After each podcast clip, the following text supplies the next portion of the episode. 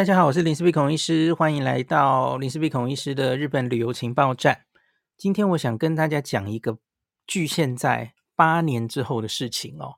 二零三一年，在这个羽田机场，还有在北海道哦，会有两个很重要的交通建设落成，那可能会改变你我当时到那个时候去日本玩乐的样态。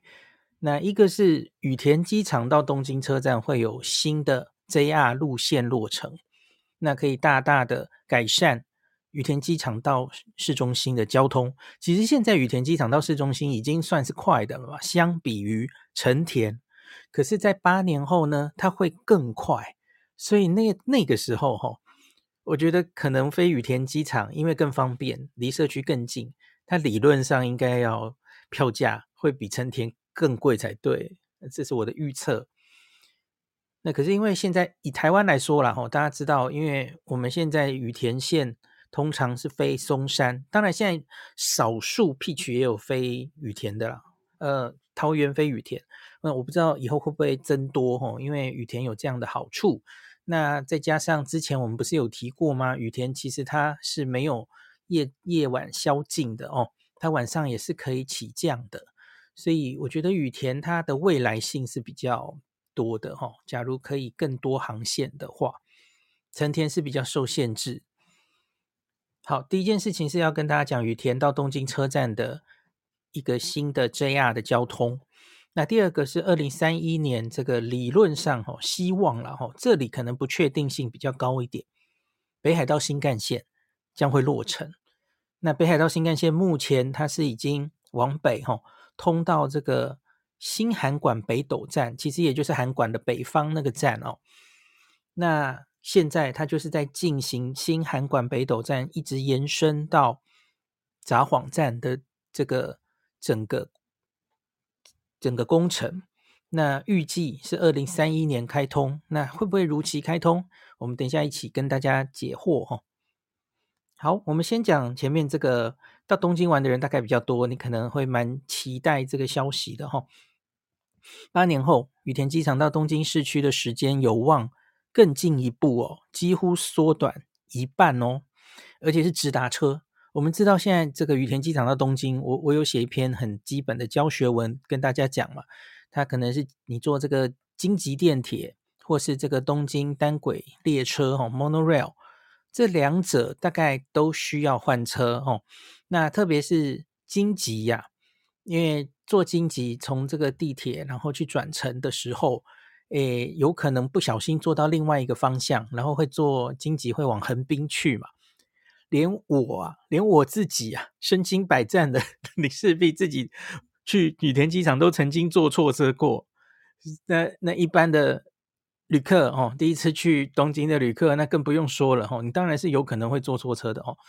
那可是，假如有了这个新的路线之后呢，大概就没有那么复杂了哦，因为它反正就是一班车直接直达，那你就不需要担心哦，这个转车的时候不小心搭错、坐错车，因为它同一个车有不同的路线到不同的地方的这件事哦，可能发生的几率就会比较小了哦。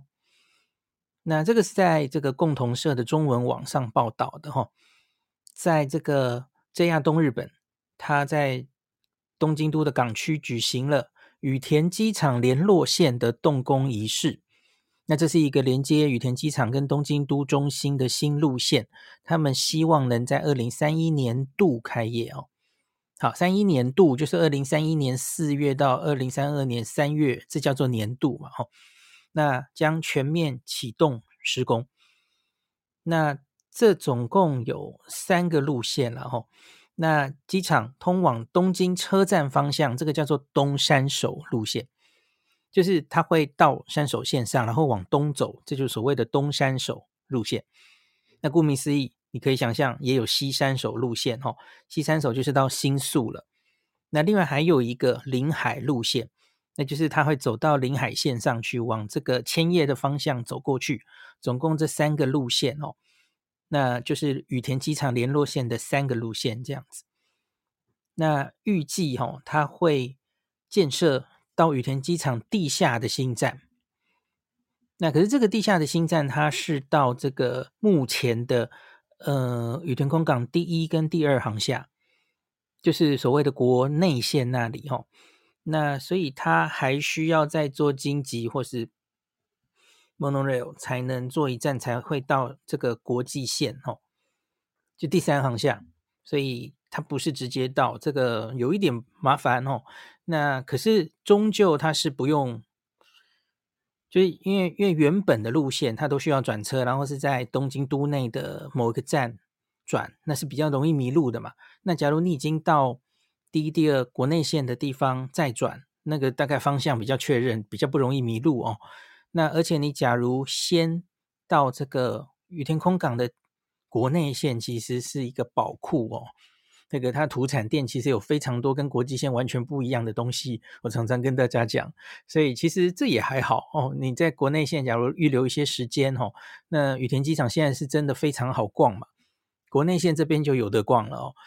然后还有国际线那边又新开了，我们上次跟大家介绍的哦，Airport Garden 那个商场，然后还有旅馆，还有温泉。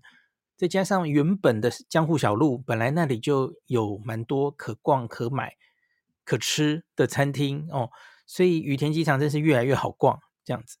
比较可惜的是，它路线规划似乎就是到这个第一、第二行下的楼 B one，没有再延伸过来国际线哦。目前看起来资料是这样。从新宿站、东京站、新木场站，那我们要去羽田机场，我现在以下来给大家报告哈、哦，现在需要的交通时间，还有未来。简单化后，有这个新路线之后的交通时间会会差多少哦？好，新宿站，来大家想象一下，你现在在新宿站，你要回羽田机场搭飞机回家了哦。那通常大家就会坐山手线，从新宿站到滨松町站，然后再出站换单轨电车哦。你要想象一下，这些全部都拉着行李哦。那这样子总共时间可能要花你四十八分钟。好，可是未来的山手线这个西山手线哈，那不用换车哈，从新宿站直达这个羽田机场二十三分钟，四十八分钟变二十三分钟，很赞哈。那其实还有另外一种做法啦哦，你也可以三手线到品川，那品川换这个京急，这个路线也可以，京急再到羽田嘛哦。可是这当然就会有。坐错车的风险，我有跟大家 讲，京急可以通到那个房总半岛，或是通到横滨那个方向哦，这样很小心，不要坐错车哦，因为连我都坐错过、哦。好，这样子会快一点。其实我觉得他也不用出站，就是跟这个冰松町换车相比了哈、好像这个其实反而方便一点。那这个大概需要四十三分钟哦。啊，可是未来是可以缩减到二十三分钟，真的是差蛮多的哦。好，那我们再来想象，我们假如从东京车站出发的话呢，现行又是山手线哦，东山手路线嘛，山手线到冰松町站一样换单轨电车，这个大概只需要二十八分钟哦。所以我我常常跟大家讲，我我之前有基基础的文章告诉大家，你如何选择，你要从。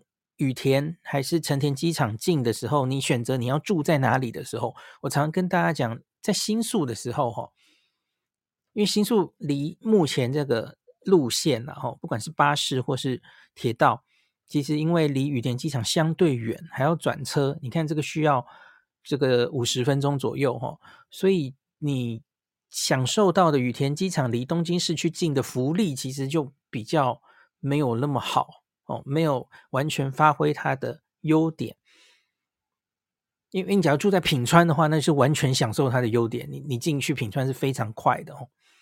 好，可是现在有了这个路线之后，应该就未必然了哦。你即使是住在新宿，其实从羽田机场过去还是很快的哦，二十三分钟就到。好，那未来这个我们刚刚说山手线到滨松町管单单轨电车东京站到羽田，现在是大概二十八分钟，的确快。那也可以到品川转京急一样吼，那这个路线就比较远一点，绕远路三十三分钟哦，大概限行都要半个小时。那未来的东山手路线不用换车，十八分钟就到了哦，非常快速。那最后来讲新牧场路线哦，现行是新牧场搭临海线到这个天王洲岛哈、哦，天王洲爱鲁，那换这个单轨电车，那这样子总共四十一分钟可以到机场。那未来这个临海部路线不用换车哦，二十分钟就到。你看，又是时间削减一半。那所以因此这个新的消息跟大家分享一下哈，希望能在二零三一年度就可以落成。那再来，我们再提这个另外一个可能以日本整体来说是更令人兴奋的消息：北海道新干线哦，二零三一年一样是年度哈。这个札幌到二世谷的玄关巨之安站只要半个小时，所以你要去 Niseko 滑雪哦，以后从札幌车站出发，只要半个小时就到了，就非常非常棒哦。这是可能会完全影响游客的行为的哦。那我们知道北海道新干线计划的路线哈、哦，是从这个青青森市到北海道的札幌。那当然，以后是要由这样北海道来营运哦。那它现在是分两阶段哦，有一段其实已经落成通车了哦，就是新青森到新函馆北斗这一段，二零零五年五月动工，那它花了十一年，在二零一六年已然通车了哦，三月二十六号，离现在七年之前。那这一段呢，总长一百四十九公里。那其中包含这个在青函隧道五十四公里在内的八十二公里，是之前已经用新干线的规格整备好的旧有的铁道。那它新盖出来的路线，在青森这边有二十九公里，北海道那边有三十八公里。所以你看起来就是这一段路段的施工，其实相对是简单的。第一个，它是在平地；第二个是青函隧道，理论上应该是最。最困难的路段，可是以前前人已经做好了哈，他把它留下来，用新干线的规格整备好了，是旧有的路线整备的，所以因此呢，他们没有那么费工，所以他已然在这个二零一六年通车了哦。那可是剩下来的这段就不是这么简单了哦，从新函馆北斗一直到札幌站这一段有长达两百一十二公里。那它中间会设几个站哦，新八云站、长万部站、具知安站。具知安就是离这个比拉夫、离这个二世谷的羊蹄山这边最近的一站哈、哦，具知安站。那另外还有新小樽站，那最后就是到札幌站哦。那最受到大家瞩目的，在这一条路线上面呢，就是到这个所谓的粉雪天堂的二世谷 Niseko。滑雪的便利性将大大增加哦。那我刚刚有跟大家说，这个从札幌车站到二世谷的玄关具知安落成之后，只要三十分钟。限行啊，这个火车也要两个小时哦。那即使是从东京直接往上冲到北海道滑雪，因为以后就会直接新干线一路开到札幌了嘛，吼。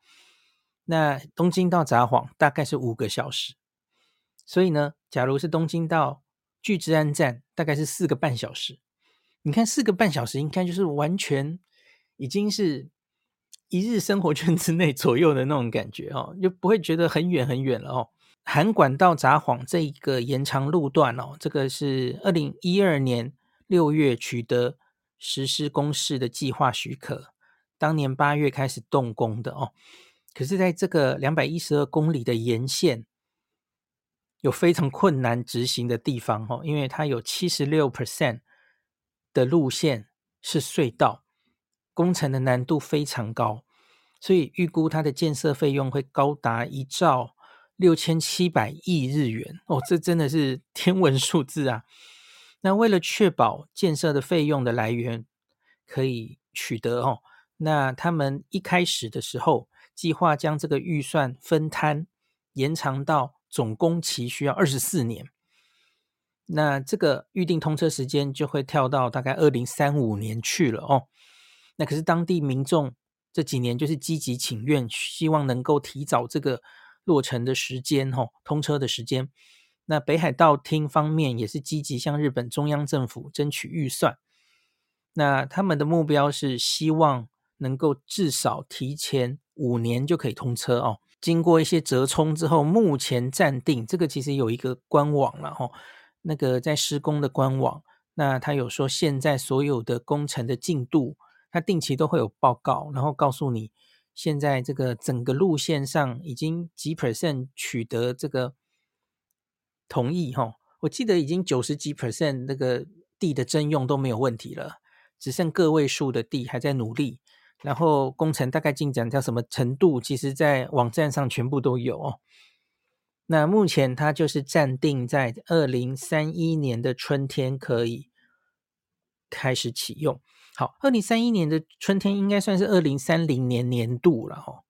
所以跟刚刚前面讲的这个可能啊，假如一切顺利的话，北海道新干线可能还早于这个东京的羽田机场的新路线哦。那他们希望提早五年通车。好，这个就是八年后也许就会发生的事哦。到这个，其实现在这个消息这几年来吼，其实已经造成了，因为我去北海道的时候，跟美代子的老板聊天哦，他们其实都因为这件事情已经在超前部署哦。我知道在那个巨之安，就是二世谷那边哦，最近房价涨得很快哦，就是吃这个 这个。